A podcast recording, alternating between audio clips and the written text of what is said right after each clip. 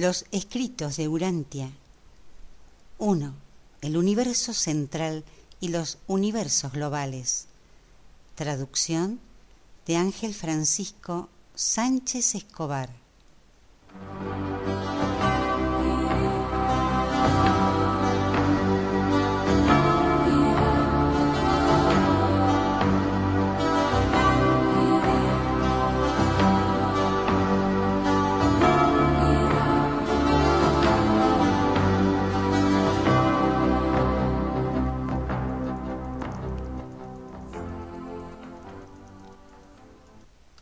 El escrito 15, los siete universos globales, fue separado en seis partes.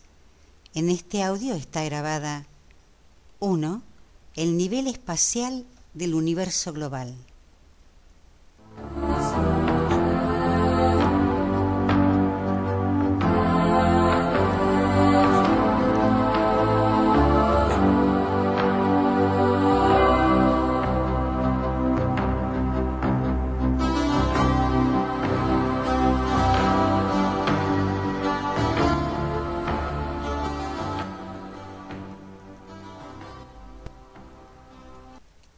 Escrito 15. Los siete universos globales. En lo que concierne al Padre Universal como Padre, los universos son prácticamente inexistentes. Él trata con seres personales. Él es Padre de seres personales. En lo que concierne al Hijo Eterno y al Espíritu Infinito, como compañeros creadores, los universos tienen ubicación y son distintos y están bajo el gobierno conjunto de los hijos creadores y de los espíritus creativos.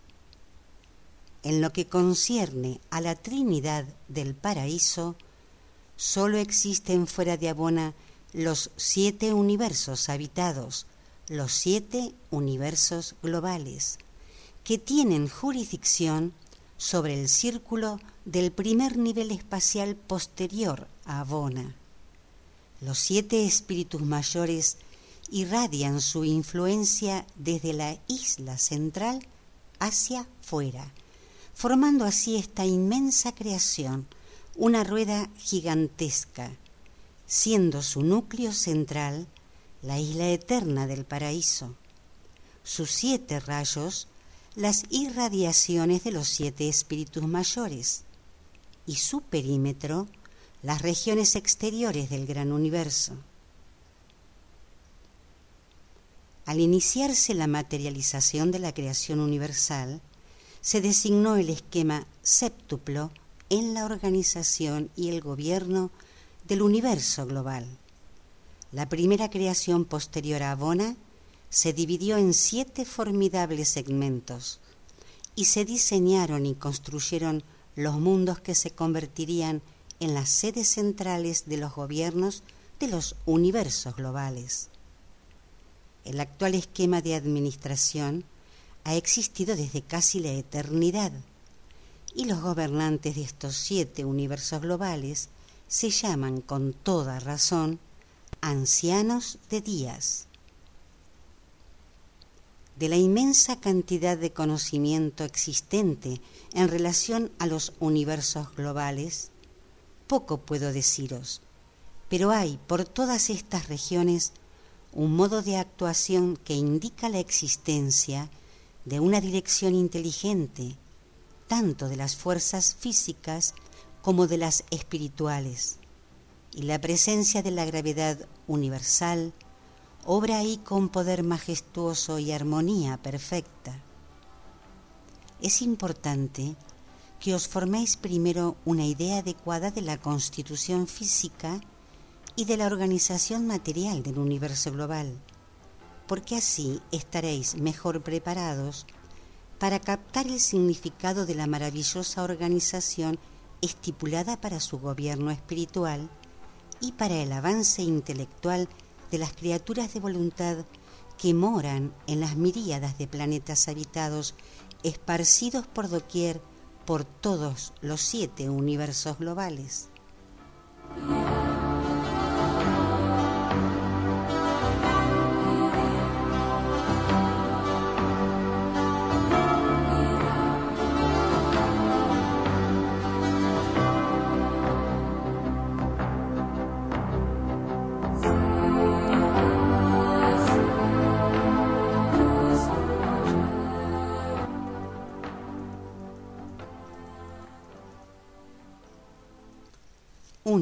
El nivel espacial del universo global.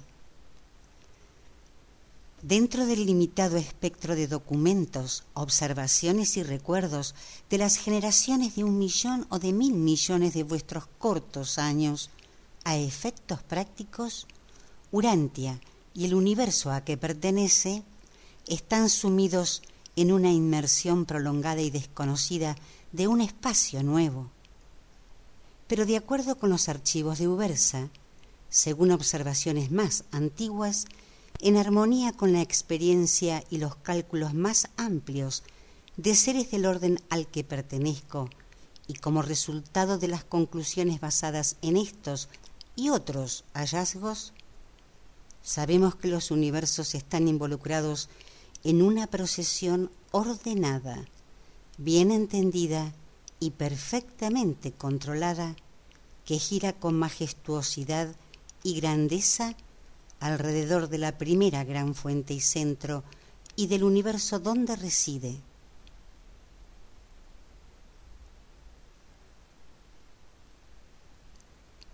Hace mucho tiempo que descubrimos que los siete universos globales se mueven a lo largo de una gran elipse, un gigantesco círculo alargado.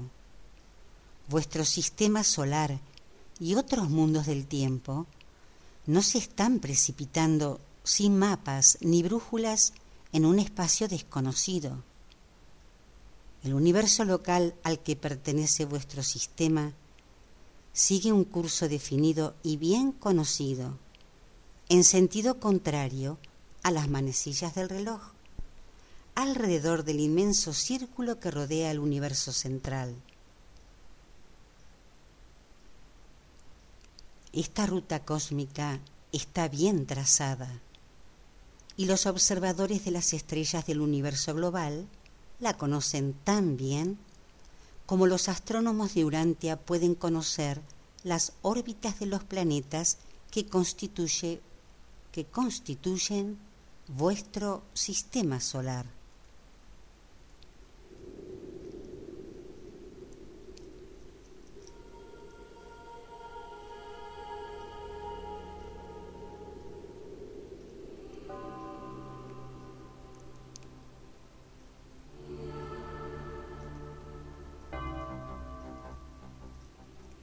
Urantia está situada en un universo local y en un universo global no organizado por completo. Vuestro universo local está en inmediata proximidad a numerosas creaciones físicas sin completar del todo. Pertenecéis a uno de los universos relativamente recientes. Pero en este momento no os precipitáis sin control en el espacio inexplorado, ni rotáis ciegamente en regiones desconocidas. Os movéis siguiendo la ruta ordenada y predeterminada del nivel espacial del universo global. Estáis ahora pasando a través del mismo espacio que vuestro sistema planetario o sus predecesores atravesaron tiempo atrás y algún día, en el futuro remoto, vuestro sistema o sus sucesores nuevamente atravesarán el mismo espacio en que con tanta celeridad os precipitáis.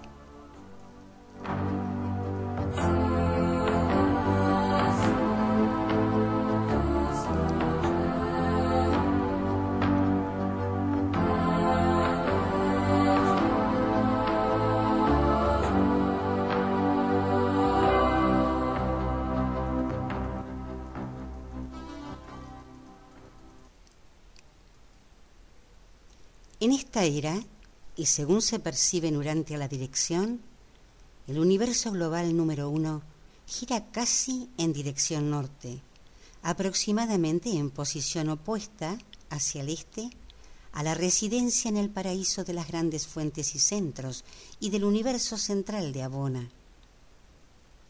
Esta posición, con la correspondiente del oeste, representa el mayor acercamiento físico de las esferas del tiempo a la isla eterna.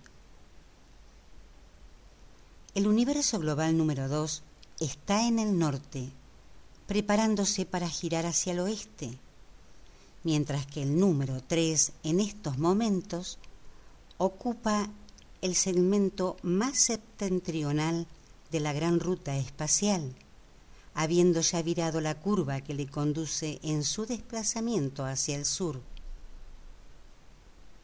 El número 4 sigue una trayectoria relativamente recta hacia el sur, con las regiones adelantadas, situándose ya en oposición a los grandes centros.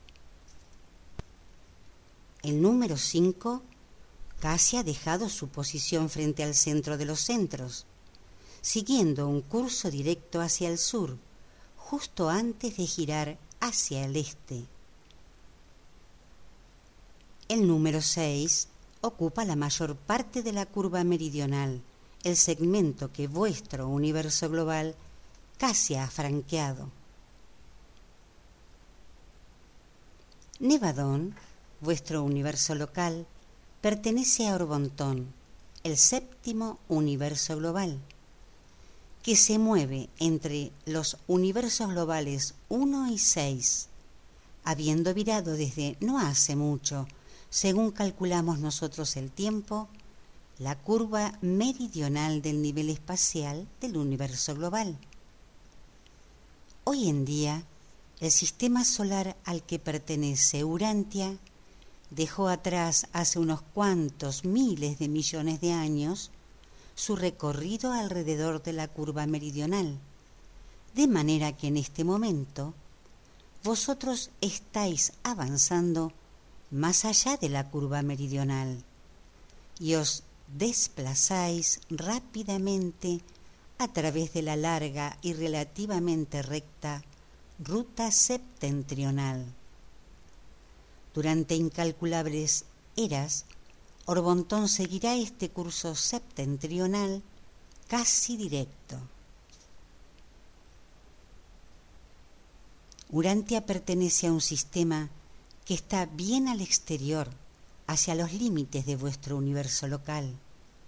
Y vuestro universo local está en este momento atravesando la periferia de Orbontón.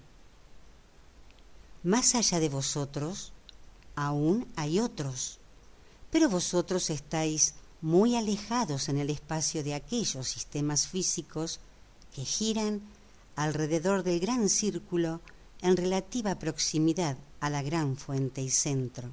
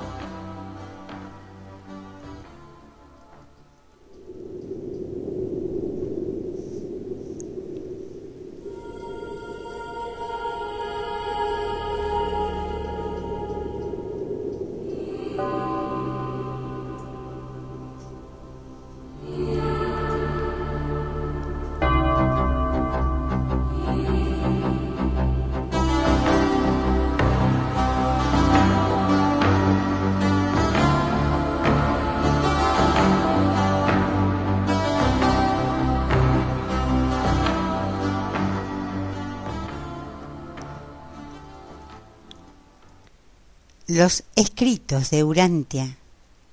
1. El universo central y los universos globales.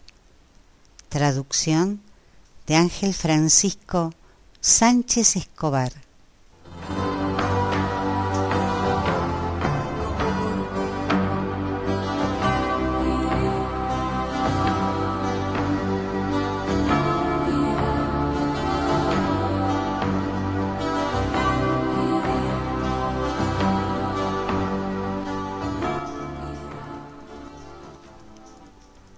El escrito 15, los siete universos globales, fue separado en seis partes. En este audio están grabadas 2. La organización de los universos globales. 3. el universo global de Orbontón.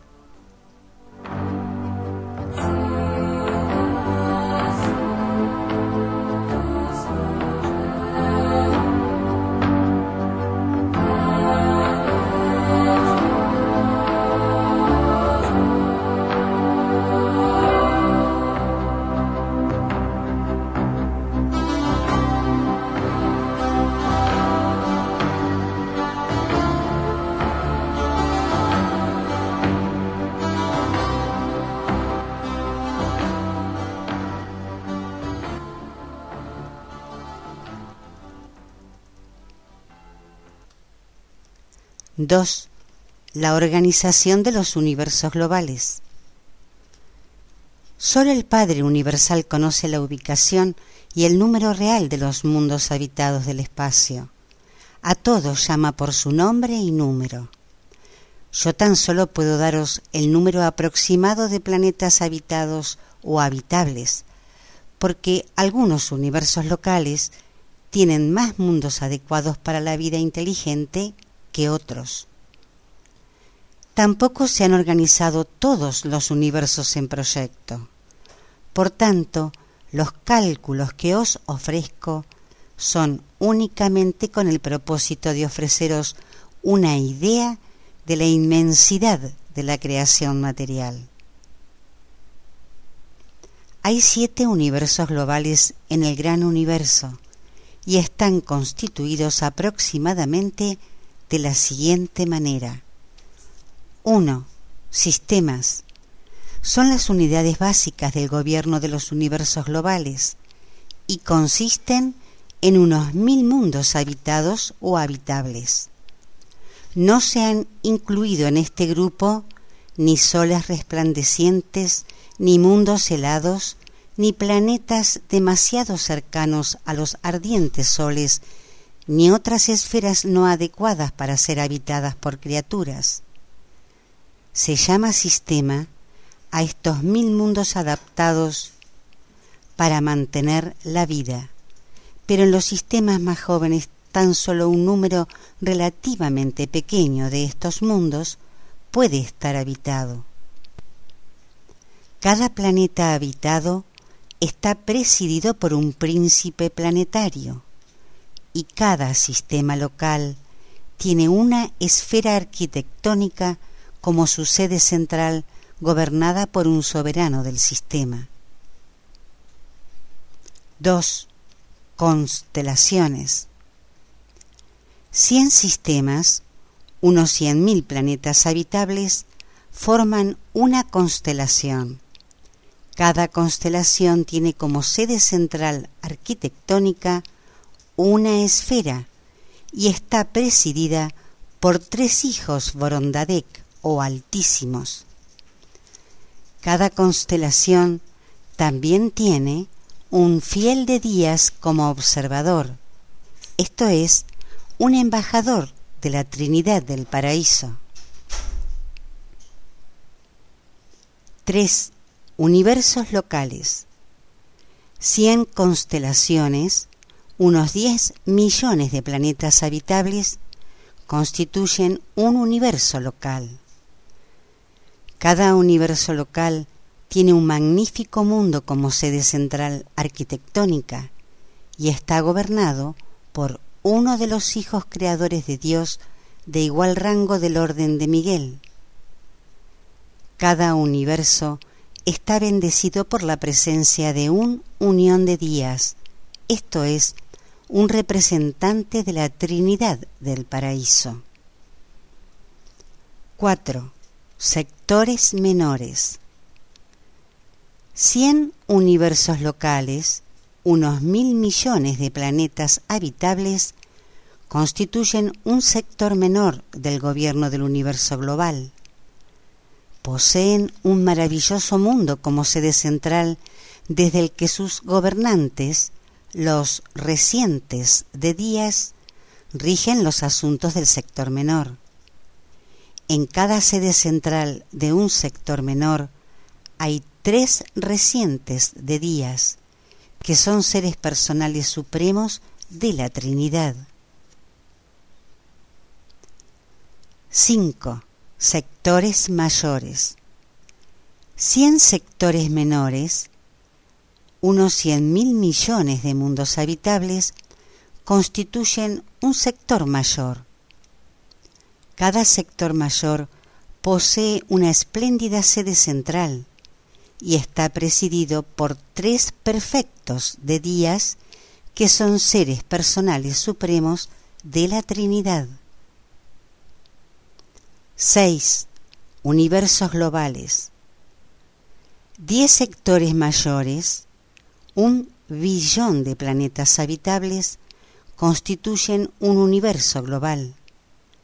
Cada universo global posee un mundo enorme y glorioso como sede central y está gobernado por tres ancianos de días. 7. El gran universo. Siete universos globales constituyen el actual gran universo organizado, que consiste en aproximadamente 7 billones de mundos habitables, además de las esferas arquitectónicas y de los mil millones de esferas habitadas de Abona. Los universos globales están gobernados y regidos de forma indirecta y mediante la reflectividad desde el paraíso por los siete espíritus mayores. Los eternos de los días rigen directamente cada uno de los mil millones de mundos de Abona. Cada uno de estos seres personales supremos de la Trinidad preside una de estas esferas perfectas. Excluyendo las esferas del paraíso Abona, en el plan de organización del universo se establecen las siguientes divisiones. Universos globales 7. Sectores mayores 70. Sectores menores 7000. Universos locales 700.000. Constelaciones 70 millones. Sistemas locales 7 mil millones. Planetas habitables 7 billones. Cada uno de los siete universos globales está constituido aproximadamente de la siguiente manera. Un sistema comprende aproximadamente mil mundos una constelación, cien sistemas, cien mil mundos. Un universo, cien constelaciones, diez millones de mundos. Un sector menor, cien universos, mil millones de mundos. Un sector mayor, 100 sectores menores, 100 mil millones de mundos. Un universo global, 10 sectores mayores, un billón de mundos. Todos estos cálculos son, como mucho, aproximaciones, porque hay nuevos sistemas que evolucionan constantemente a la vez que hay otras formaciones que por el momento dejan de tener existencia material.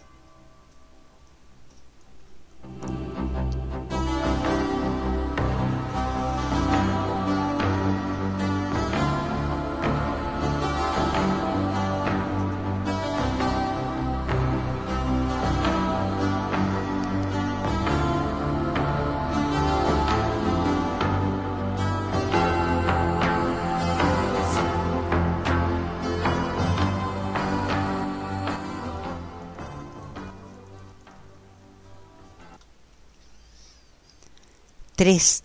El universo global de Orbontón.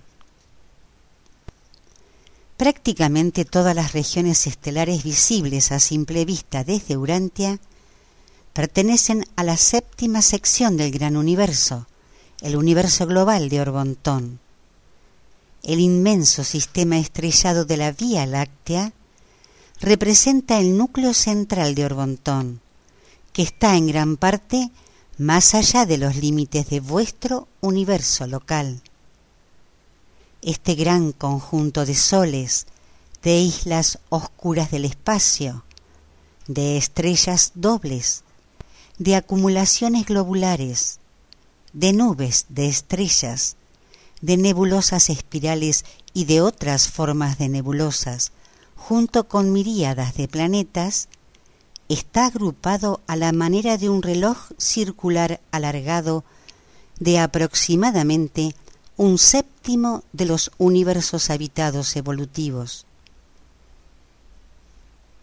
Desde la posición astronómica de Urantia, si se mira a través de una sección transversal de los sistemas cercanos a la Gran Vía Láctea, observaréis que las esferas de Orbontón se mueven en una inmensa superficie plana alargada, siendo mucho más grande de ancho que de grueso y más largo que ancho. La observación de la llamada Vía Láctea desvela el aumento relativo de la densidad estelar en Orbontón cuando los cielos se ven en una dirección mientras que a los lados la densidad disminuye. El número de estrellas y de otras esferas disminuye al alejarse del plano principal de nuestro universo global material.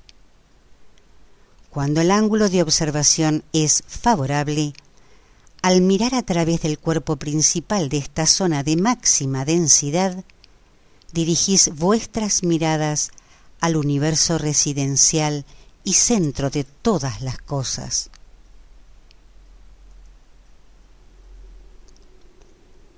Los astrónomos de Urantia han identificado aproximadamente ocho de las diez divisiones mayores de Orbontón. Es difícil reconocer por separado las otras dos porque estáis forzados a visualizar estos fenómenos desde el interior. Si pudierais observar el universo global de Orbontón desde una remota posición en el espacio, inmediatamente reconoceríais los diez sectores principales de la séptima galaxia.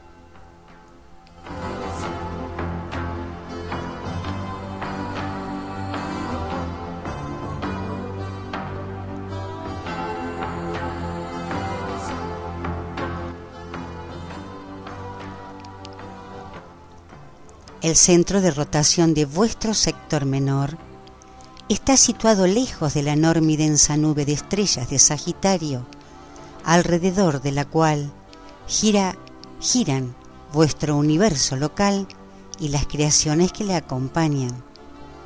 Y desde los lados opuestos del inmenso sistema subgaláctico de Sagitario, podéis observar dos grandes flujos de nubes de estrellas que surgen en formidables espirales estelares.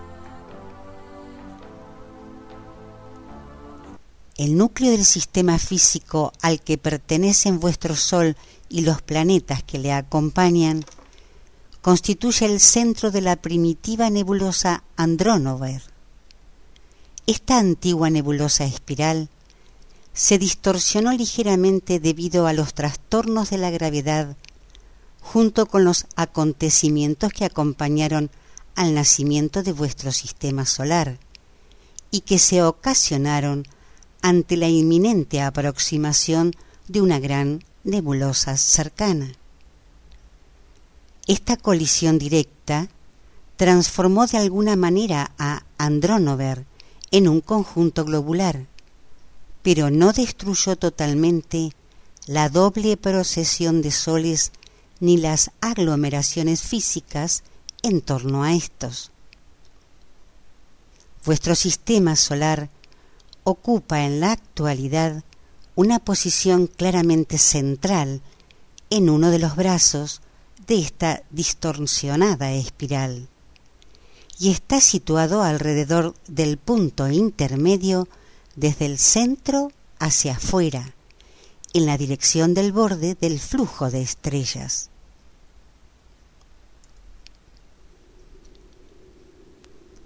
El sector de Sagitario y todos los demás sectores y divisiones de Orbontón están en rotación alrededor de Ubersa.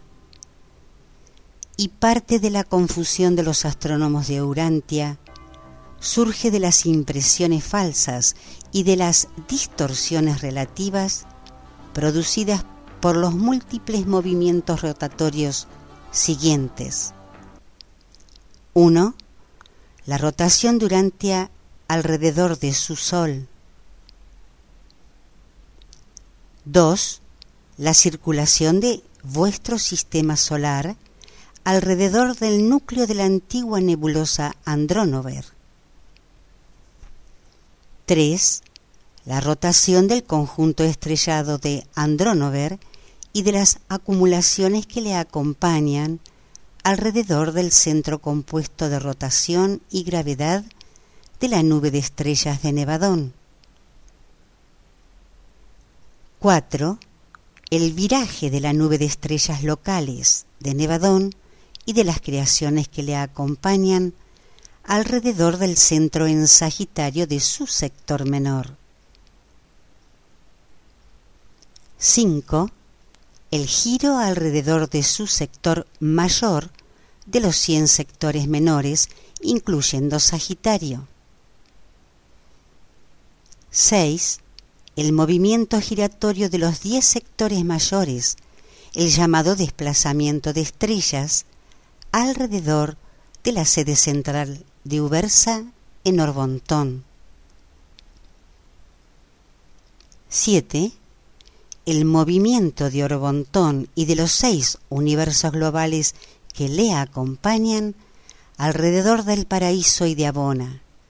Es una procesión en sentido contrario a las manecillas del reloj del nivel espacial del universo global. Estos movimientos múltiples son de varios órdenes las rutas espaciales de vuestro planeta y de vuestro sistema solar son innatos, connaturales a su origen. El movimiento absoluto en sentido contrario a las manecillas del reloj de Orbontón también es innato, connatural al diseño arquitectónico del universo matriz. Pero los movimientos intermedios son de origen diverso, derivándose en parte de la segmentación constitutiva de la materia y de la energía en los universos globales y en parte producidos por la acción inteligente e intencionada de los organizadores de la fuerza del paraíso. Los universos locales están mucho más próximos a medida que se acercan a Abona. Las vías circulatorias son más grandes en número y hay una mayor superposición nivel sobre nivel. Pero cuando nos alejamos del centro eterno, hay cada vez menos sistemas, niveles, vías circulatorias y universos.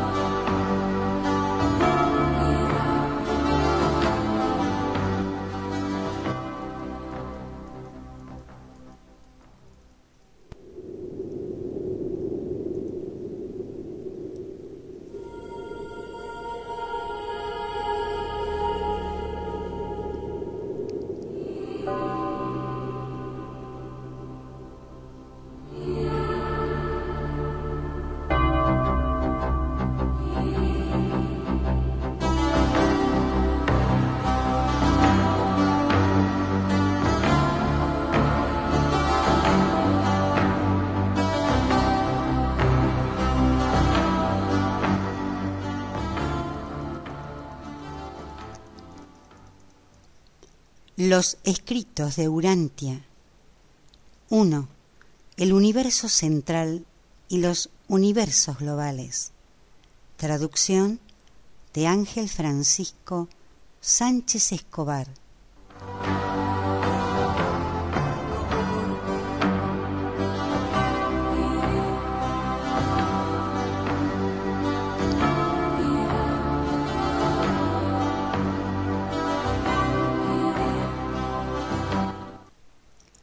El escrito 15, los siete universos globales, fue separado en seis partes.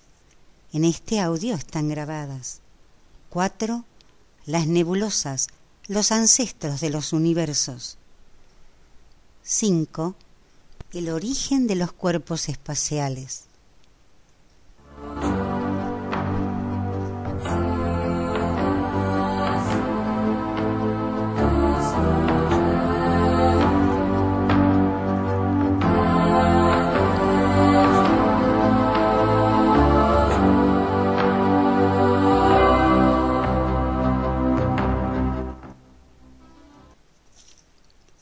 4.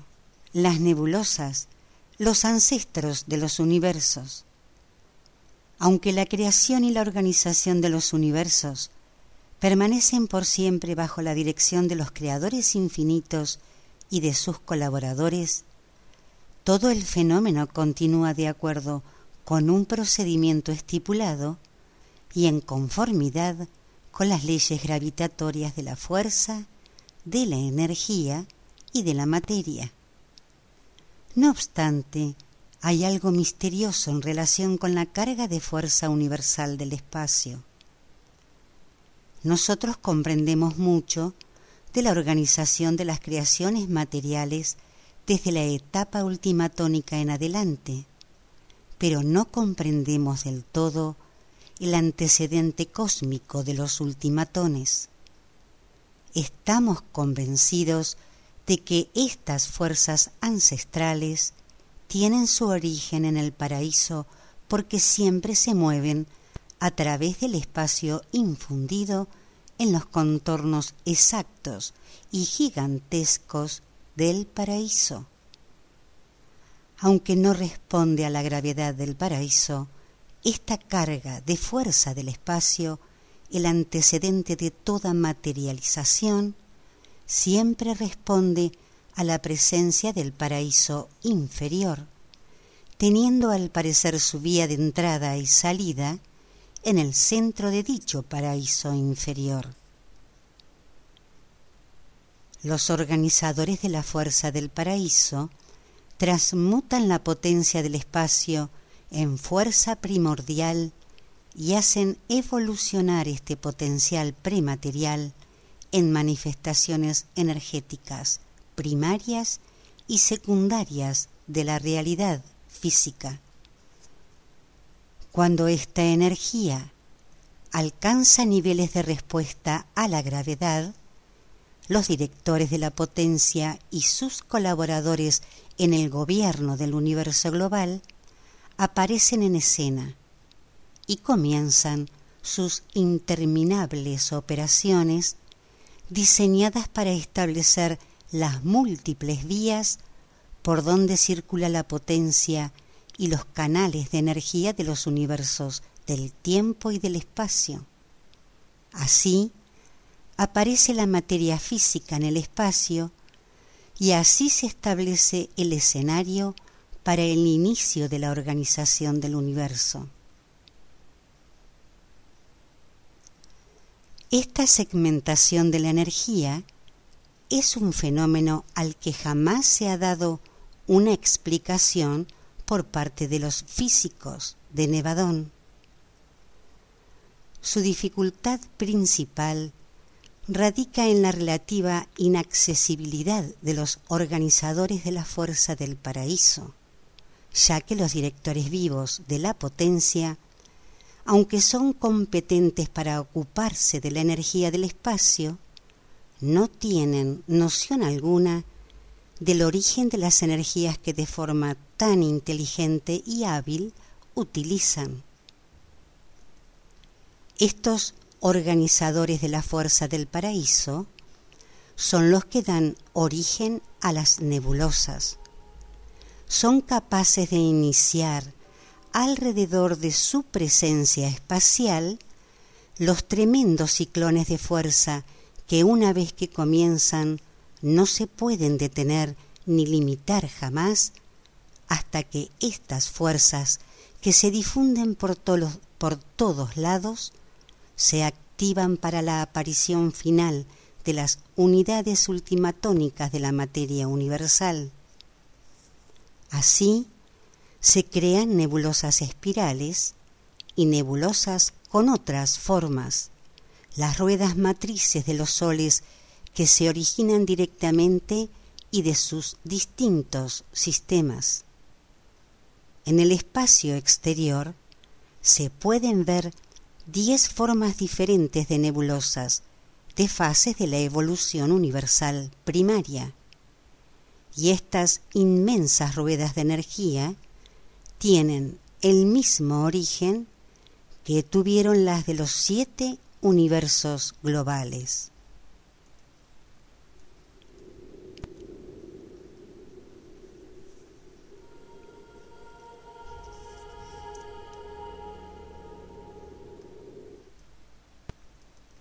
Las nebulosas varían mucho en tamaño y en el consiguiente número y masa total de sus descendientes estelares y planetarios.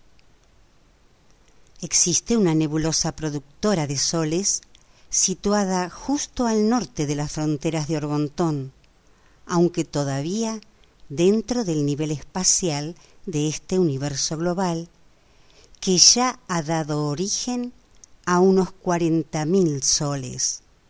Y esta rueda matriz sigue arrojando soles, la mayoría muchas veces más grandes que el vuestro. Algunas de las nebulosas más grandes del espacio exterior están produciendo hasta cien millones de soles.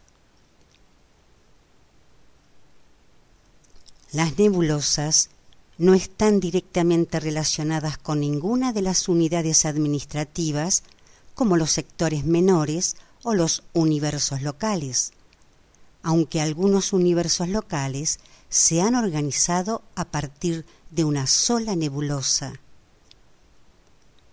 Cada universo local contiene exactamente una cien milésima parte de la carga total de energía de un universo global sea cual fuere su relación con las nebulosas, porque las nebulosas no organizan la energía. Esta se distribuye de forma universal. No todas las nebulosas espirales producen soles.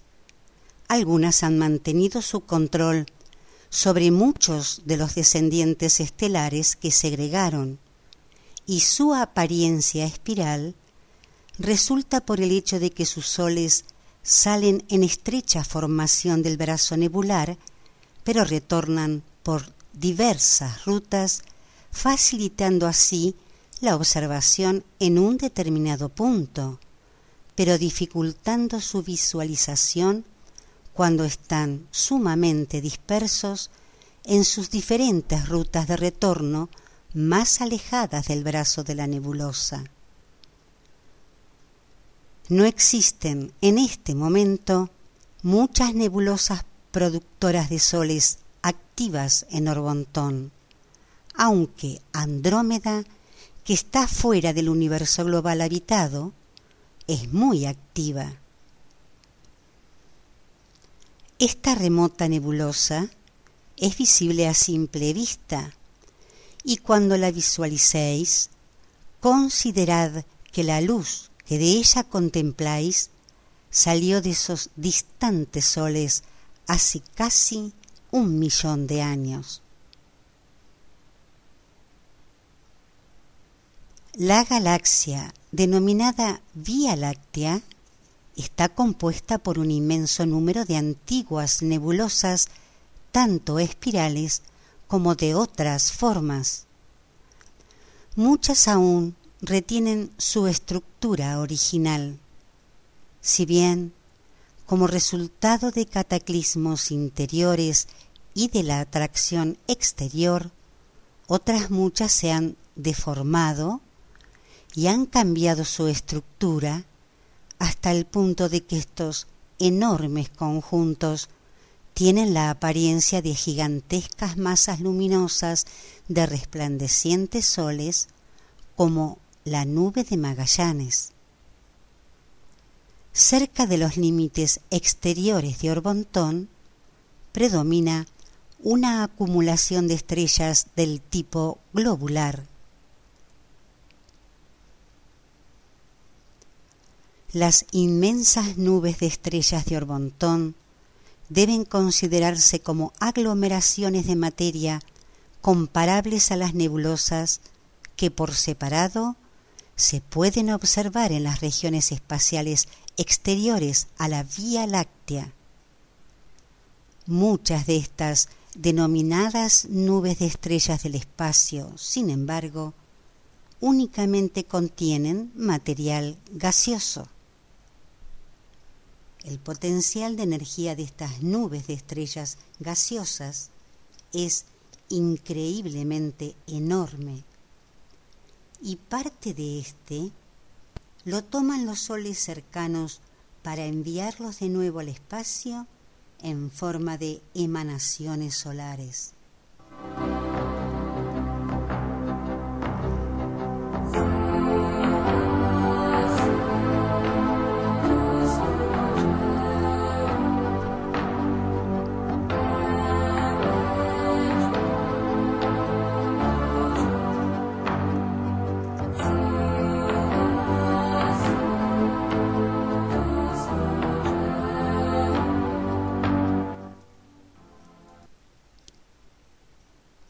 5.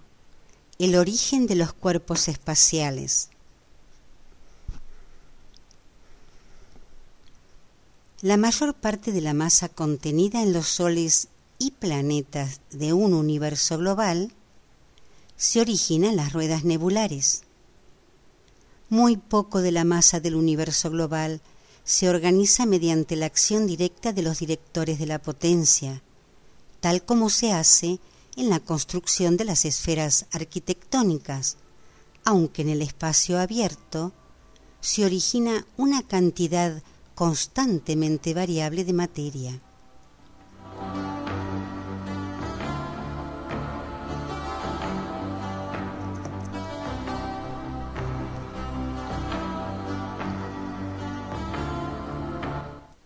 En cuanto a su origen, la mayoría de los soles planetas y otras esferas se pueden clasificar dentro de los siguientes diez grupos.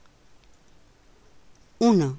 Anillos concéntricos por contracción. No todas las nebulosas son espirales. Muchas inmensas nebulosas, en lugar de partirse en un sistema estelar doble o evolucionar como espiral, se condensan mediante la formación de anillos múltiples.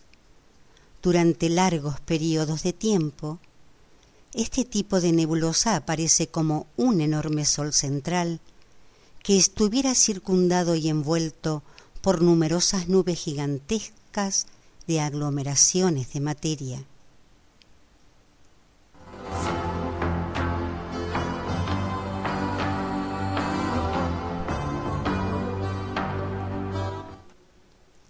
2. Las estrellas de remolino son aquellos soles que salen despedidos de las grandes ruedas matrices de gases sumamente recalentados. No salen como anillos, sino que lo hacen sucesivamente hacia la derecha y hacia la izquierda. Las estrellas de remolino también se originan en nebulosas que no son espirales.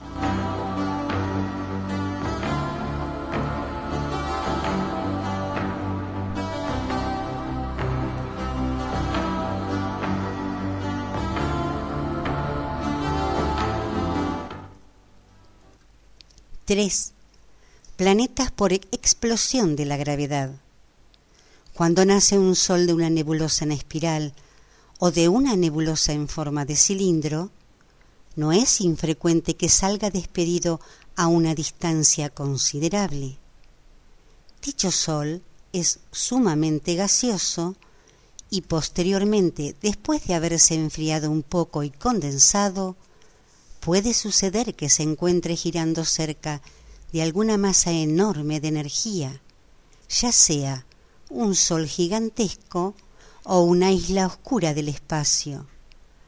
Aunque no se acerque lo suficiente como para provocar una colisión, sí puede situarse lo suficientemente cerca como para que el efecto de la atracción de la gravedad del cuerpo más grande dé origen a oleadas de convulsiones en el más pequeño, iniciando así una serie de oleadas de disrupciones que ocurren de forma simultánea en los lados opuestos del convulsionado Sol.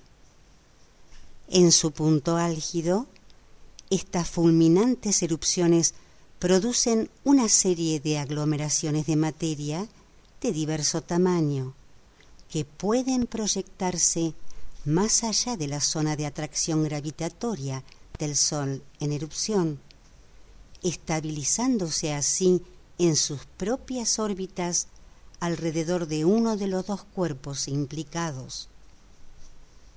Más tarde, las acumulaciones más grandes de materia se unen y gradualmente atraen hacia sí a los cuerpos más pequeños. Así es como comienza la existencia de muchos de los planetas sólidos de los sistemas menores. Vuestro propio sistema solar se originó precisamente así.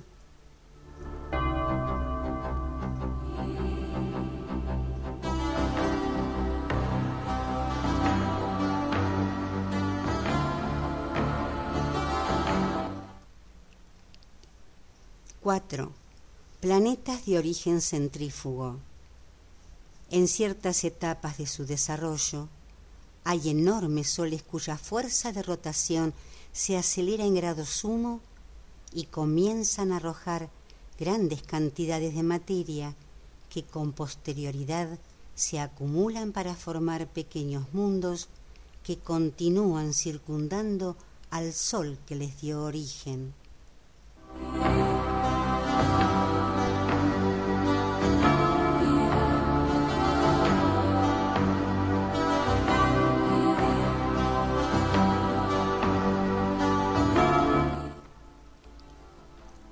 5. Esferas por falta de gravedad. Existe un límite definido para el tamaño de las estrellas solas. Cuando un sol alcanza ese límite, a menos que desacelere su velocidad de rotación, está destinado a fragmentarse. Se produce una fisura en el Sol y de esta división se origina una nueva estrella doble. Se pueden formar con posterioridad numerosos planetas pequeños como consecuencia de esta gigantesca escisión.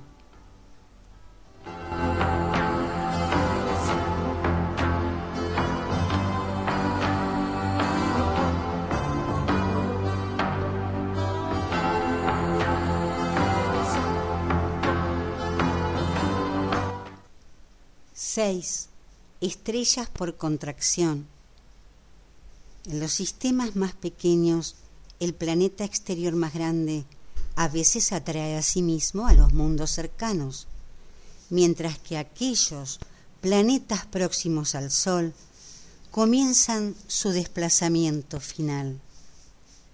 En vuestro sistema solar, tal fin significaría que los cuatro planetas más interiores serían atraídos por el Sol, mientras que el planeta más grande, Júpiter, se agrandaría de forma considerable porque atraparía a los mundos restantes.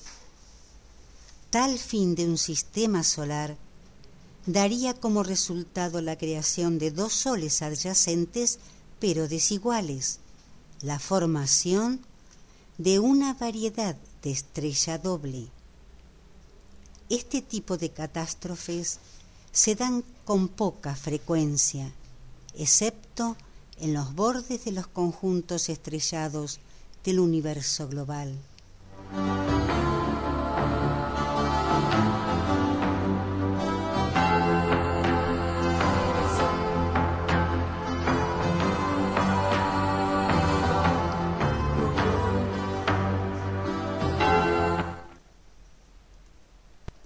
Siete. Esferas por acumulación. De la inmensa cantidad de materia que circula en el espacio, se pueden acumular lentamente pequeños planetas. Estos crecen por aditamento meteórico y por colisiones menores. En algunos sectores del espacio, las condiciones favorecen que nazcan planetas de este modo. Muchos de los mundos habitados han tenido este origen.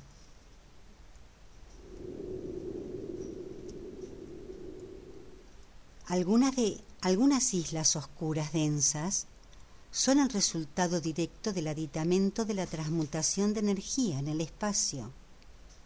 Otro grupo de estas islas oscuras se ha originado por la acumulación de enormes cantidades de materia fría, de simples fragmentos y meteoros que circulan por el espacio.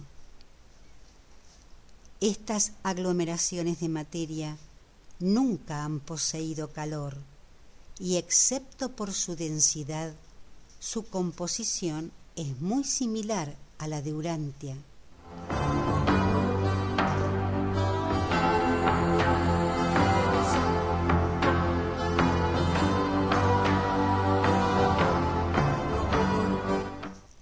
8.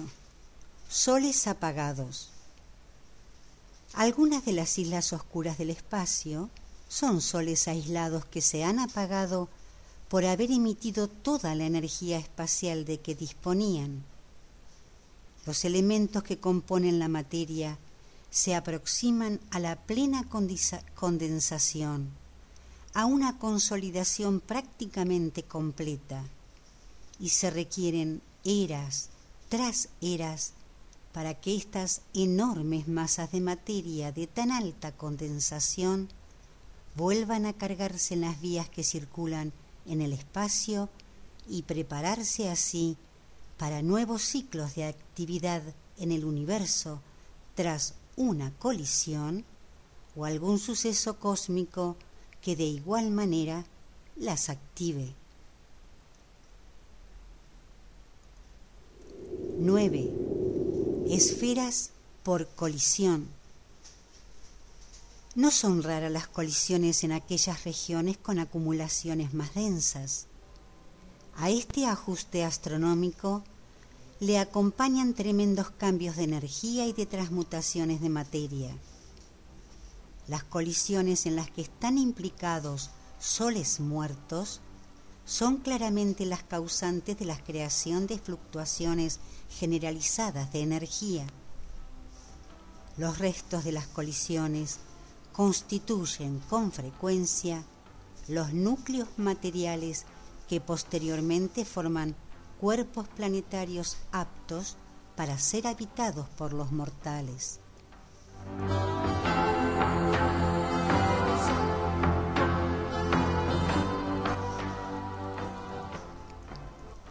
10. Mundos arquitectónicos. Estos mundos se construyen de acuerdo con un plan específico y un propósito preciso, tal como lugar de salvación, sede central de vuestro universo local, y Ubersa, donde reside el gobierno de nuestro universo global. Existen otros numerosos modos de desarrollar soles y de separar planetas, pero los que se han mencionado reflejan la forma de originarse de la inmensa mayoría de los sistemas estelares y de los conjuntos planetarios. Describir todos los modos diferentes de metamorfosis de las estrellas y de evolución de los planetas, requeriría relatar casi 100 modos distintos en que se forman los soles y se originan los planetas. A medida que vuestros estudiosos de las estrellas escudriñen los cielos, observarán fenómenos que les indicarán todos estos modos de evolución estelar, pero pocas veces detectarán la formación de esas pequeñas agrupaciones no luminosas de materia que sirven de planetas habitados, los más importantes de las inmensas creaciones materiales.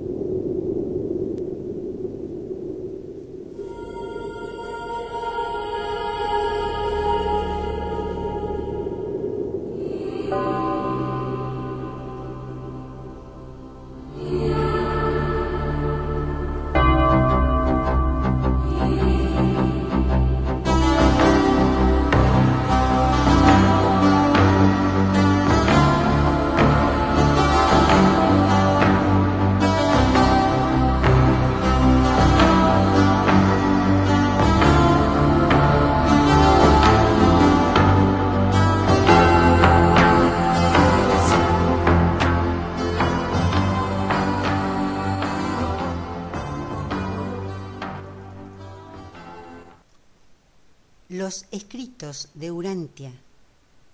1. El universo central y los universos globales. Traducción de Ángel Francisco Sánchez Escobar.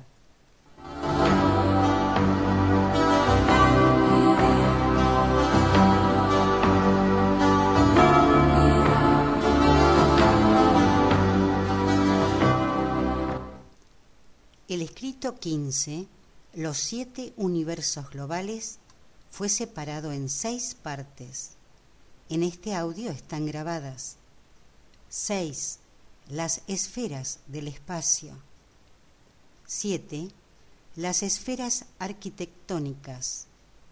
ocho Control y regulación de la energía.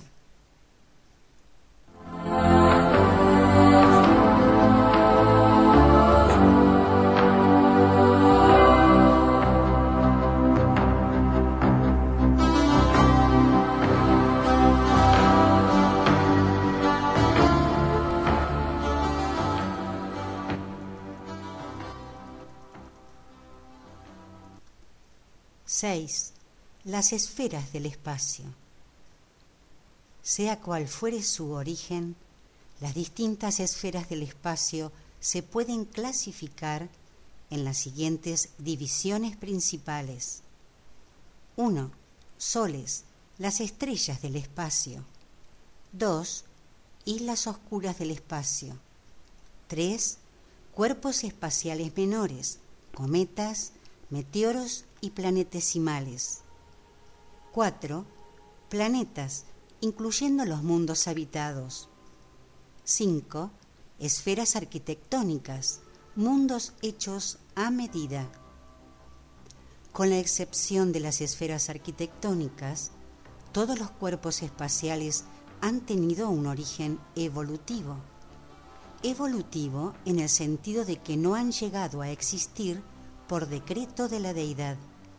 Evolutivo en el sentido de que los actos creativos de Dios se han desarrollado de forma espacio-temporal a través de la actuación de muchas de las inteligencias creadas y acontecidas por la deidad.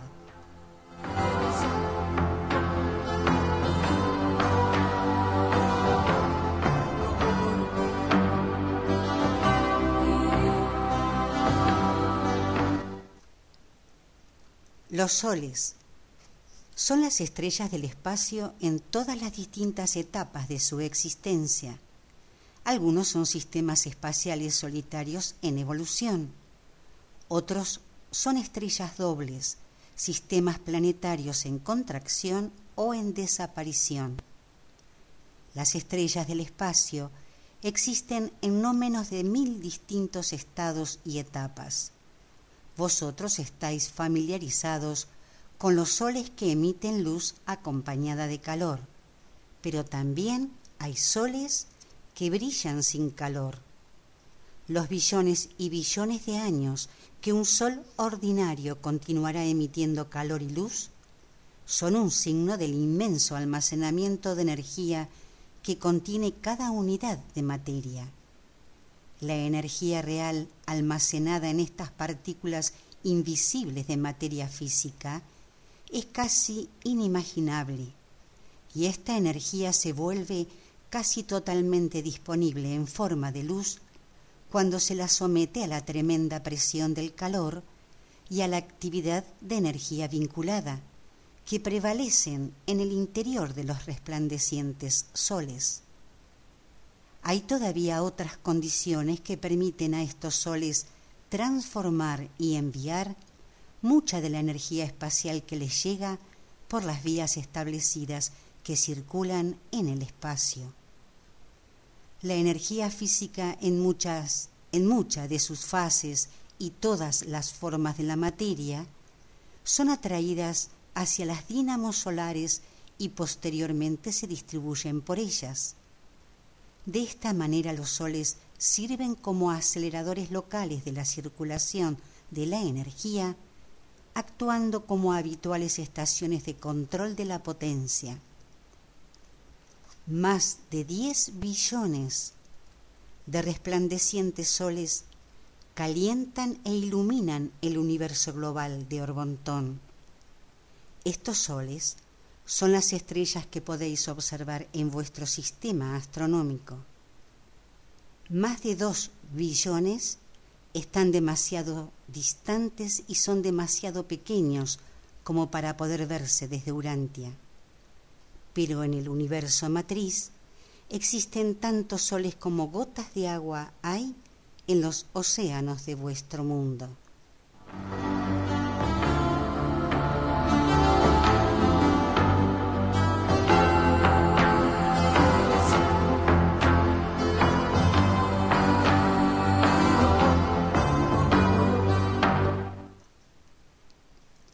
Las islas oscuras del espacio.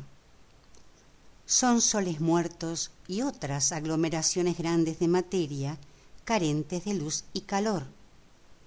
Las islas oscuras a veces son enormes en cuanto a su masa y ejercen una influencia poderosa en el equilibrio y en la utilización de la energía en el universo.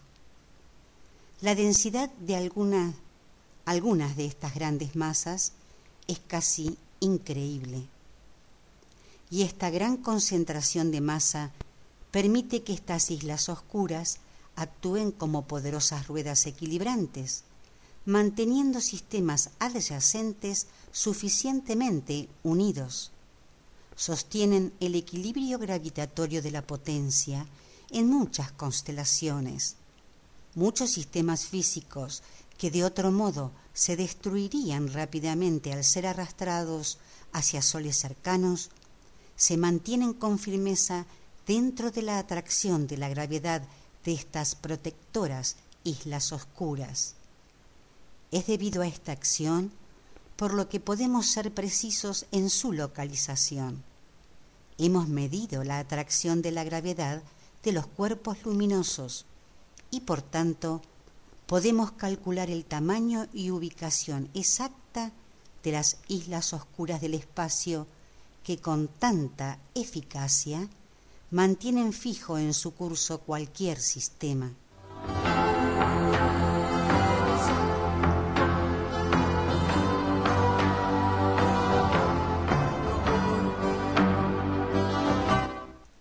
Cuerpos espaciales menores. Los meteoros y otras pequeñas partículas de materia que circulan y evolucionan en el espacio constituyen un enorme agregado de energía y de sustancia material. Muchos cometas surgen sin control alguno como resultado de las ruedas solares matrices que paulatinamente se someten al control del Sol central dominante. Los cometas tienen también numerosos otros orígenes. La cola de un cometa señala la dirección contraria al cuerpo o sol que lo atrae debido a la reacción eléctrica de sus gases sumamente expandidos y a la presión real de la luz y otras energías que emanan del Sol. Este fenómeno constituye una de las pruebas inequívocas de la existencia física de la luz y de las energías a ella vinculadas. Demuestra que la luz tiene peso. La luz es una sustancia real. No son simplemente olas de un hipotético éter.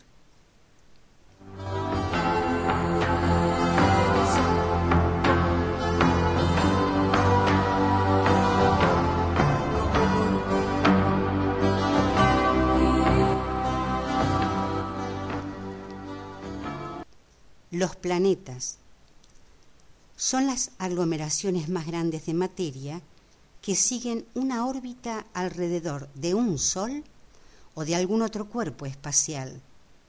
Oscilan en tamaño desde lo planetesimal hasta enormes esferas gaseosas, líquidas o sólidas.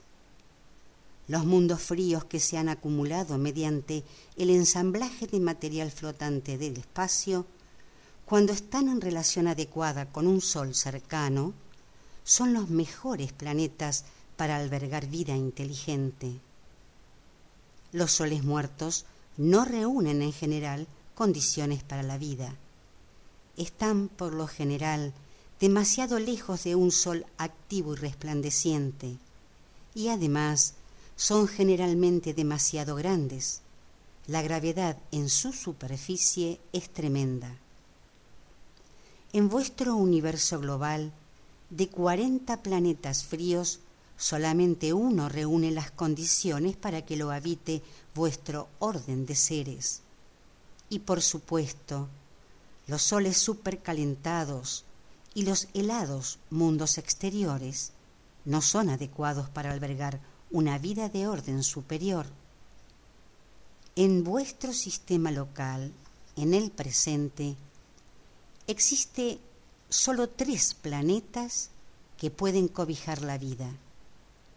Urantia, por su tamaño, densidad y ubicación, es en muchos respectos ideal para la vida humana.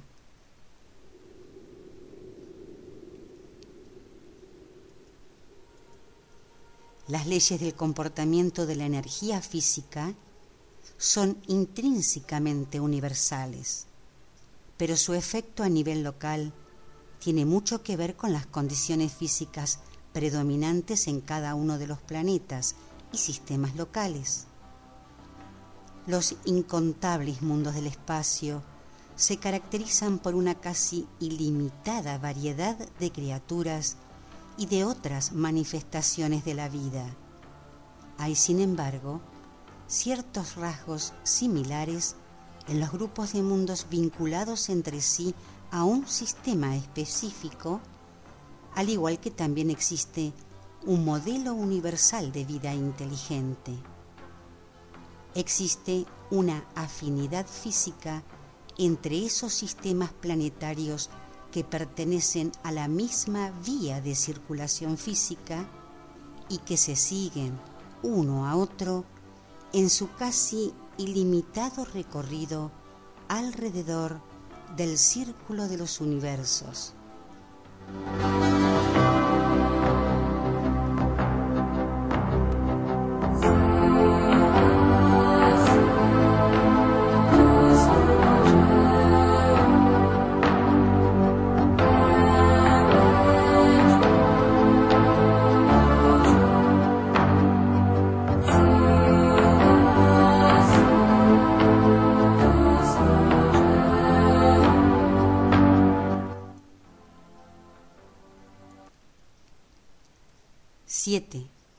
Las esferas arquitectónicas. aunque cada gobierno del universo global opera cerca del centro de los universos evolutivos de su segmento espacial, éste ocupa un mundo hecho a medida y poblado por seres personales autorizados. Estos mundos, donde se ubican sus sedes centrales, son esferas arquitectónicas, cuerpos espaciales expresamente construidos con un propósito específico. Aunque comparten la luz de soles cercanos, estas esferas se iluminan y calientan de forma autónoma. Cada una tiene un sol que emite luz sin calor, como los satélites del paraíso, y se calientan mediante la circulación de ciertas corrientes de energía cerca de la superficie de la esfera. Estos mundos sedes pertenecen a uno de los sistemas más grandes situados cerca del centro astronómico de sus universos globales respectivos. El tiempo está arreglado en las sedes centrales de los universos globales. Un día ordinario en el universo global de Orbontón equivale a casi 30 días del tiempo de Urantia y un año de Orbontón equivale a 100 días ordinarios. El año de Ubersa es el ordinario en el séptimo universo global y corresponde a 3.000 días menos 22 minutos del tiempo de Urantia alrededor de ocho de vuestros años más un quinto de año. Los mundos donde se localizan las sedes centrales de los siete universos globales participan de la naturaleza y grandeza del paraíso, su modelo central de perfección.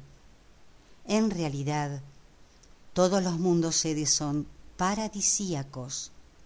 Son en efecto moradas celestiales y aumentan en tamaño material, belleza morontial y gloria espiritual desde Jerusalén hasta la isla central. Y todos los satélites de estos mundos y todos los satélites de estos mundos sedes son también esferas arquitectónicas los distintos mundos sedes están provistos de todas las formas de creación material y espiritual. Todas las clases de seres materiales, morontiales y espirituales se sienten en casa en estos mundos de encuentro de los universos. A medida que las criaturas mortales ascienden en el universo, pasando desde los mundos materiales a los mundos espirituales, jamás dejan de reconocer el valor ni el disfrute de esos niveles de existencia que les precedieron.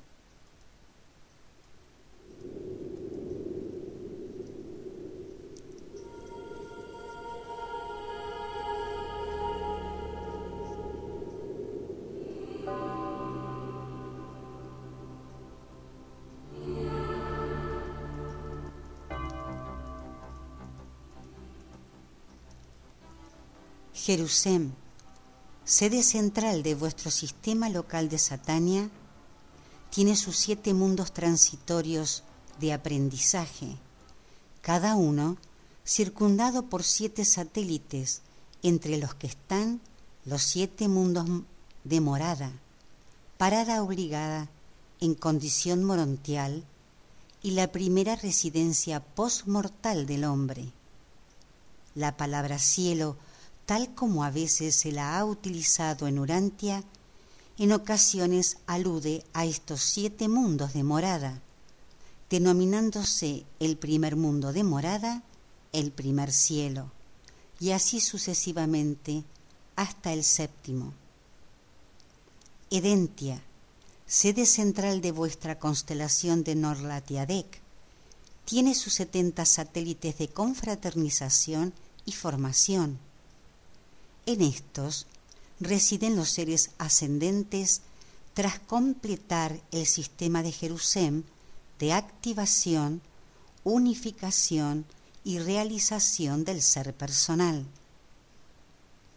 Lugar de salvación, la capital de Nevadón, vuestro universo local, está rodeada de diez conjuntos universitarios de cuarenta y nueve esferas cada uno.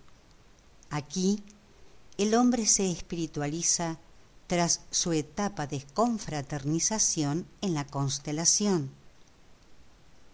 Un menor tercero, sede central de ENSA, vuestro sector menor, está rodeado de siete esferas para que la vida que asciende se prepare en estudios físicos superiores. Un mayor quinto, la sede central de Esplandón, vuestro sector mayor, está rodeado por setenta esferas dedicadas al perfeccionamiento intelectual del universo global. Ubersa, sede central de Orbontón, vuestro universo global, está muy de cerca rodeada de siete centros universitarios superiores dedicados al perfeccionamiento espiritual de las criaturas de voluntad en su camino ascendente. Cada uno de estos siete conjuntos de esferas extraordinarias consta de setenta mundos especializados que contienen miles y miles de instituciones y organismos bien provistos dedicados a la formación y al cultivo espiritual del universo, en los que los, que los peregrinos del tiempo de nuevo se instruyen y examinan como preparación para su largo viaje a Bona. A los peregrinos del tiempo que llegan, se les recibe siempre en estos mundos afines, pero los que parten al haberse graduado siempre salen para Bona directamente desde las orillas de Ubersa. Ubersa es la sede central espiritual y administrativa de aproximadamente un billón de mundos habitados o habitables. La gloria, grandeza y perfección de la capital de Orbontón sobrepasa todas las maravillas de las creaciones del tiempo y del espacio. Si se instaurasen todos los universos locales que están en proyecto, junto con los elementos que los componen, habría en los siete universos globales algo menos de 500 mil millones de mundos arquitectónicos.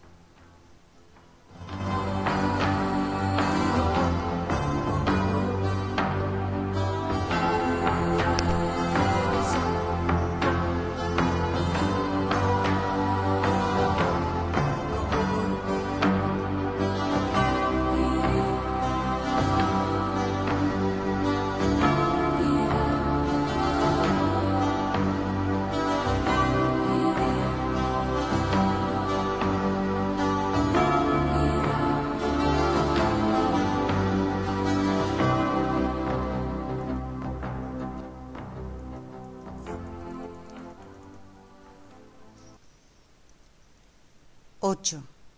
Control y regulación de la energía. Las esferas donde se localizan las sedes centrales de los universos globales están construidas para poder actuar como hábiles reguladores de la potencia y de la energía para sus distintos sectores, sirviendo de punto central desde donde se dirige la energía a los universos locales que los componen. Ejercen una poderosa influencia sobre el equilibrio y el control de la energía física que circula a través del espacio organizado. Los centros de la potencia del universo global y los controladores físicos entidades inteligentes vivas y semivivas, originadas con este preciso propósito, realizan otras funciones de regulación. Resulta difícil comprenderlos, Estos órdenes menores de seres no son volitivos, no poseen voluntad, no tienen decisión, actúan de forma muy inteligente, aunque al parecer esto es automático y consustancial a la elevada especialización de su grupo. Los centros de la potencia y los controladores físicos de los universos globales tienen a su cargo la dirección y el control parcial de los 30 sistemas de energía que comprenden el área de la gravita. Las vías de circulación de la energía física que rigen los centros de la potencia de Ubersa necesitan algo más de 968 millones de años para completar su circunvalación del universo global.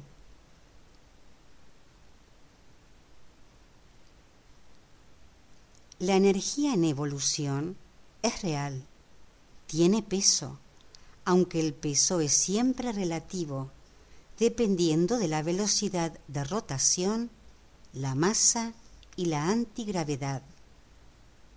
La masa de la materia tiende a retardar la velocidad en la energía y la velocidad de la energía que está presente por todos lados representa la dotación inicial de velocidad menos la retardación por la masa que se encuentra en tránsito, más la función reguladora de los controladores de la energía viva del universo global y la influencia física de los cuerpos cercanos sumamente recalentados o sumamente cargados.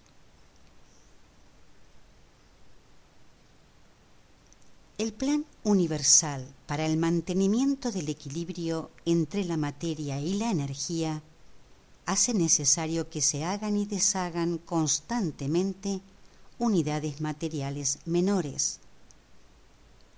Los directores de la potencia del universo tienen la habilidad de condensar y detener o expandir y liberar cantidades variables de energía. Si el efecto retardador durara lo suficiente, la gravedad acabaría por convertir toda la energía en materia, si no fuese por dos factores. Primero, por el efecto antigravitatorio de los controladores de la energía y segundo, porque la materia organizada tiende a desintegrarse bajo ciertas condiciones existentes en estrellas de temperaturas muy elevadas y bajo ciertas condiciones peculiares en el espacio cerca de cuerpos fríos sumamente energetizados de materia condensada. Cuando la masa se sobrecarga y amenaza con desequilibrar la energía para reabastecer las vías de circulación de la potencia física, intervienen los controladores físicos a menos que la misma tendencia adicional de la gravedad a materializar por completo la energía sea vencida en la eventualidad de una colisión entre los gigantes extintos del espacio, disipando así completamente en un instante las acumulaciones de gravedad. En estas circunstancias en la que sobreviene una colisión, enormes masas de materia se convierten de repente en la más rara forma de energía y comienza de nuevo la pugna por el equilibrio universal. Finalmente, los sistemas físicos más grandes se estabilizan, se fijan físicamente y giran en las estables y equilibradas vías que circulan en los universos globales. Con posterioridad a este suceso, ya no ocurrirán más colisiones ni otras catástrofes devastadoras en estos sistemas estables.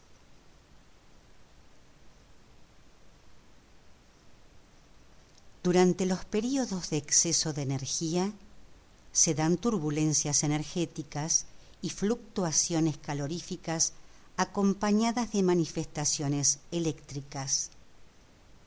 Durante los periodos de menos energía, aumenta la tendencia de la materia a agruparse, condensarse y descontrolarse en las vías circulatorias de más frágil equilibrio, resultando en ajustes mediante ondas o colisión que rápidamente restablecen el equilibrio entre la energía circundante, circulante y la materia más realmente estabilizada.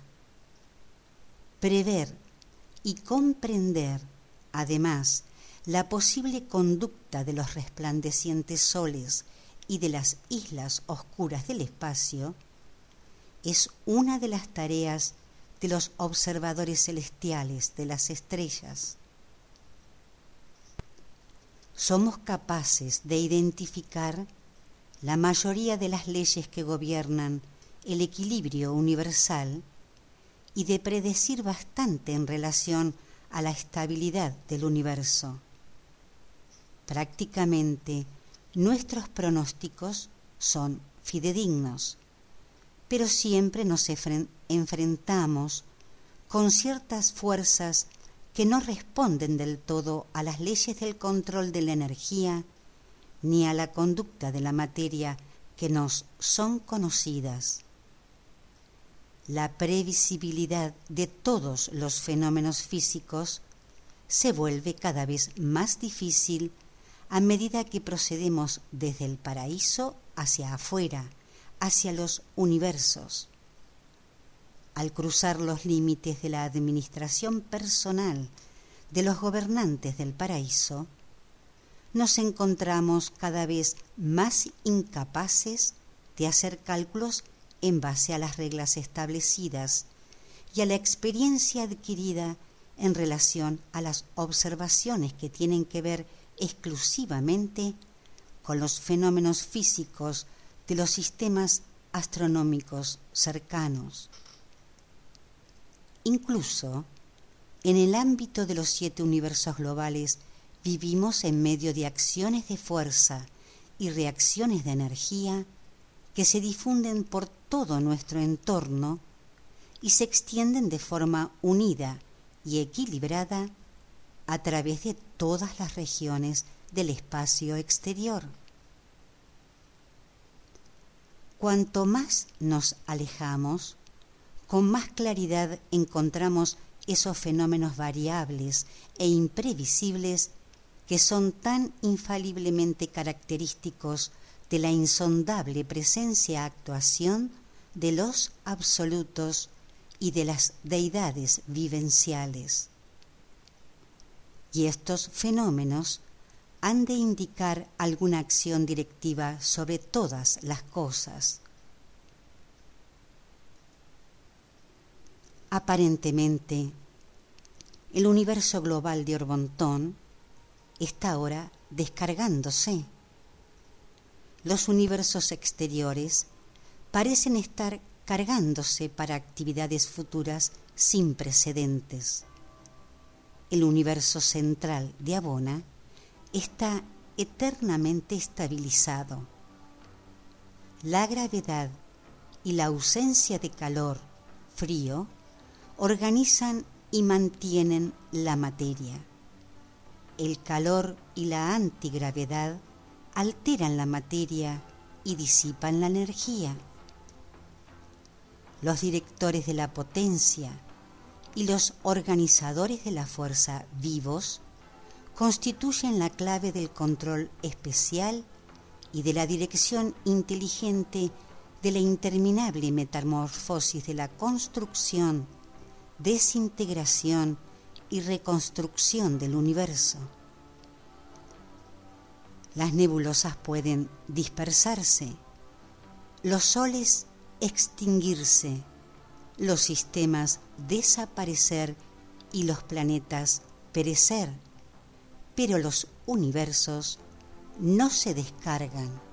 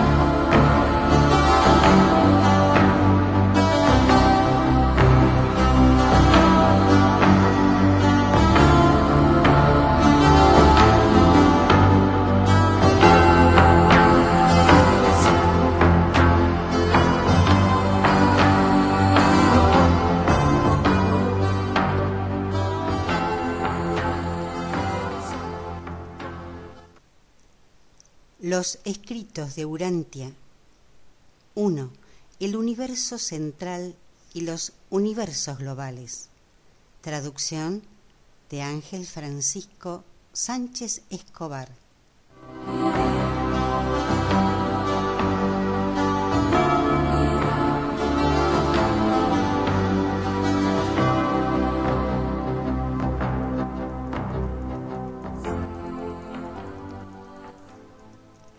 El escrito 15, los siete universos globales, ha sido separado en seis partes.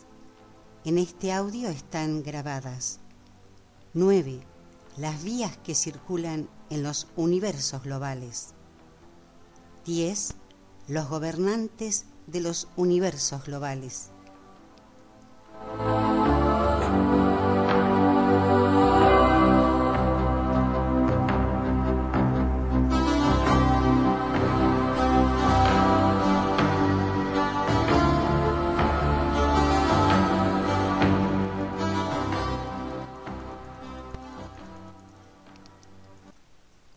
9.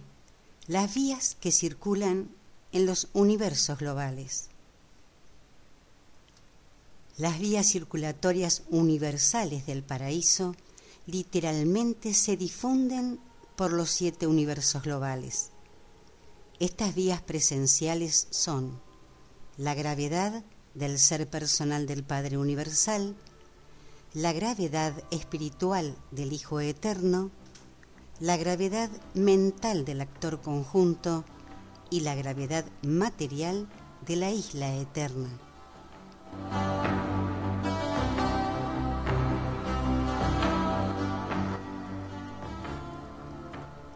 Además de las vías circulatorias universales del paraíso y de la presencia actuación de los absolutos y de las deidades vivenciales, dentro del nivel espacial del universo global operan únicamente dos secciones de la vía de circulación de la energía o separaciones de la potencia, las vías circulatorias del universo global y las de los universos locales.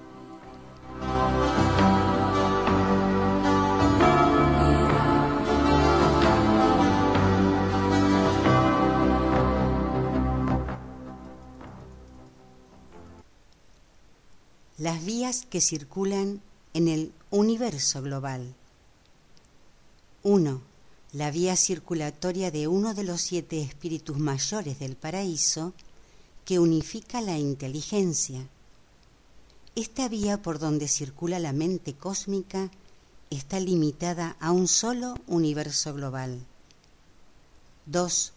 La vía de los siete espíritus reflectores por donde circula el sistema de reflectación de cada universo global.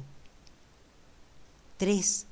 Las vías circulatorias secretas de los mentores misteriosos que de alguna manera están relacionadas entre sí y se dirigen hacia el Padre en el paraíso a partir de lugar de la divinidad. 4. La vía de comunicación entre el Hijo Eterno y sus hijos del paraíso. 5. La presencia instantánea del Espíritu Infinito. 6. Las transmisiones del paraíso los informes espaciales de Abona. 7. Las vías de los centros de la potencia y de los controladores físicos por donde circula la energía.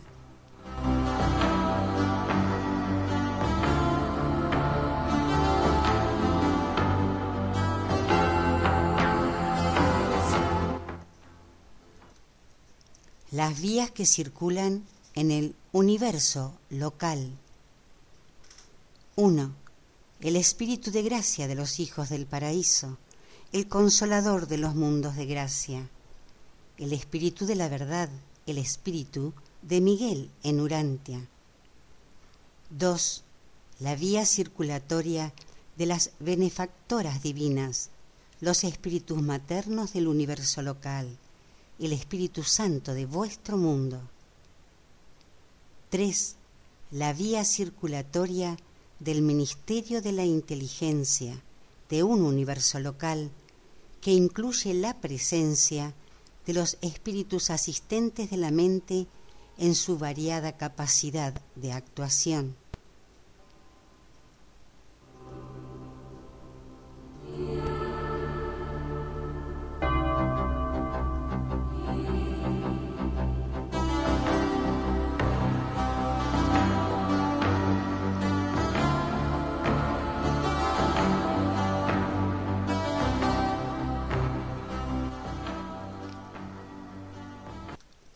Cuando se desarrolla en un universo local una cierta armonía espiritual en la que sus vías circulatorias individuales y combinadas se vuelven indistintas de las del universo global, cuando en verdad prevalece tal similitud de actuación y unicidad de ministerio, entonces el universo local de inmediato se mueve circulando por las vías establecidas de luz y vida. Se hace apto para su admisión en la alianza espiritual formada por la unión perfeccionada de dicha creación global. Los requisitos para la admisión en los consejos de los ancianos de días, o sea, para ser miembro de la alianza del universo global, son 1. Estabilidad física. Las estrellas y los planetas de un universo local deben estar en equilibrio. Los períodos de metamorfosis estelar inmediata deben haber terminado. El universo debe seguir una ruta definitiva. Su órbita debe ser invulnerable e irrevocablemente fija. 2 lealtad espiritual. Debe existir un estado de reconocimiento universal y de lealtad al Hijo soberano de Dios que dirige los asuntos de dicho universo local. Debe haber entrado en un estado de cooperación en buenos términos entre los planetas, sistemas y constelaciones de todo el universo local.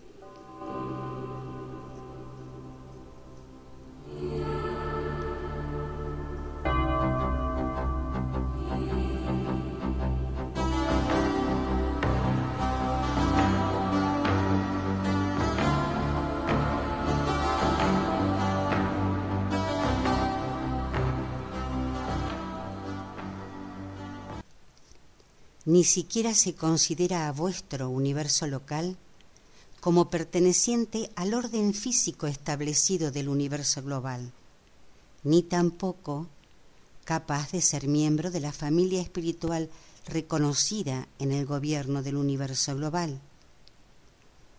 Aunque Nevadón todavía no tiene representación en Ubersa, a nosotros, pertenecientes al gobierno del universo global, se nos envía periódicamente a sus mundos en misiones especiales, tal como yo he hecho al venir a Urantia, directamente desde Ubersa.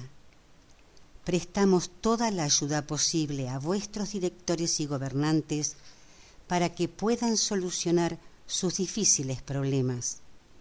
Estamos deseosos de ver que vuestro universo cumple los requisitos para ser admitido con pleno derecho en las creaciones vinculadas entre sí de la familia del universo global.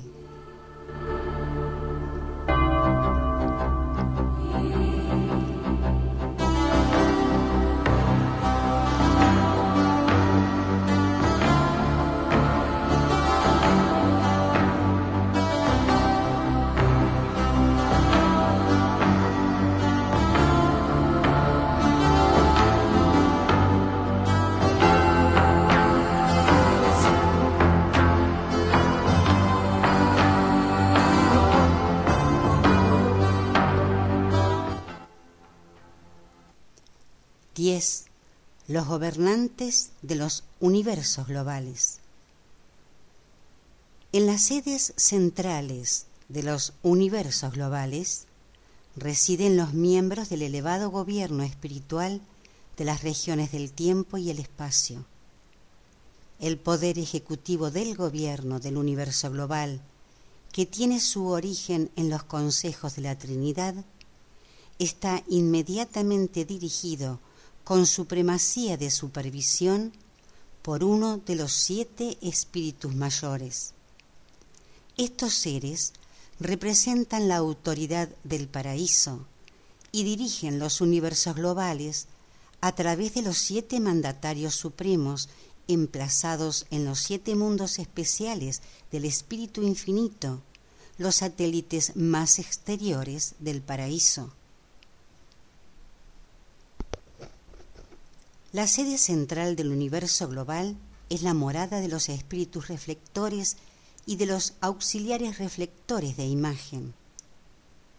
Desde esta posición intermedia, estos seres maravillosos llevan a cabo su extraordinaria actividad en el campo de la reflectividad, sirviendo así por encima y por debajo al universo central y a los universos locales respectivamente. Cada universo global está presidido por tres ancianos de días, mandatarios conjuntos que ostentan la jefatura del gobierno del universo global. En su poder ejecutivo, los encargados del gobierno del universo global se dividen en siete grupos diferentes. 1 ancianos de días. 2. Perfeccionadores de la sabiduría. 3. Consejeros divinos. 4. Censores universales. 5. Mensajeros poderosos. 6. Aquellos elevados en autoridad. 7. Aquellos sin nombre ni número.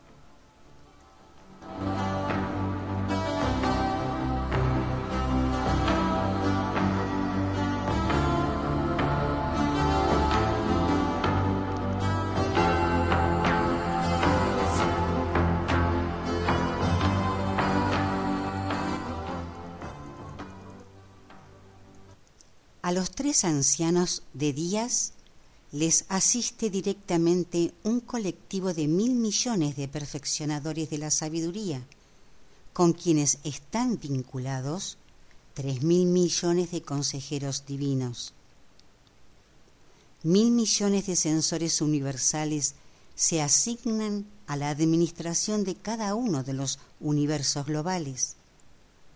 Estos tres grupos son seres personales de igual rango de la Trinidad y se originan de forma divina y directa en la Trinidad del Paraíso. Los tres órdenes restantes, los mensajeros poderosos, aquellos elevados en autoridad y aquellos sin nombre ni número, son mortales ascendentes glorificados. El primero de estos órdenes se elevó mediante el sistema de ascensión y pasó a través de Abona en los días de Gran Fanda. Cuando llegaron al paraíso, se incorporaron al colectivo final, la Trinidad del paraíso los acogió y posteriormente se les asignó al servicio excelso de los ancianos de días. Como clase, estos tres órdenes se conocen como los hijos finalizadores trinitizados. Son de origen doble, pero ahora están al servicio de la Trinidad. De esta manera, el poder ejecutivo del gobierno del universo global se amplió para incluir a los hijos glorificados y perfeccionados de los mundos evolutivos. El Consejo de igual rango del universo global está compuesto de los siete grupos de mandatarios arriba nombrados, de los siguientes gobernantes de los sectores y de otros supervisores regionales. 1. Los perfectos de días, los gobernantes de los sectores mayores de un universo global. 2. Los recientes de días, los directores de los sectores menores de un universo global. 3. Los uniones de días, los consejeros del paraíso para los gobernantes de los universos locales. 4. Los fieles de días, los consejeros del paraíso para los gobernantes altísimos de los gobiernos de las constelaciones. 5.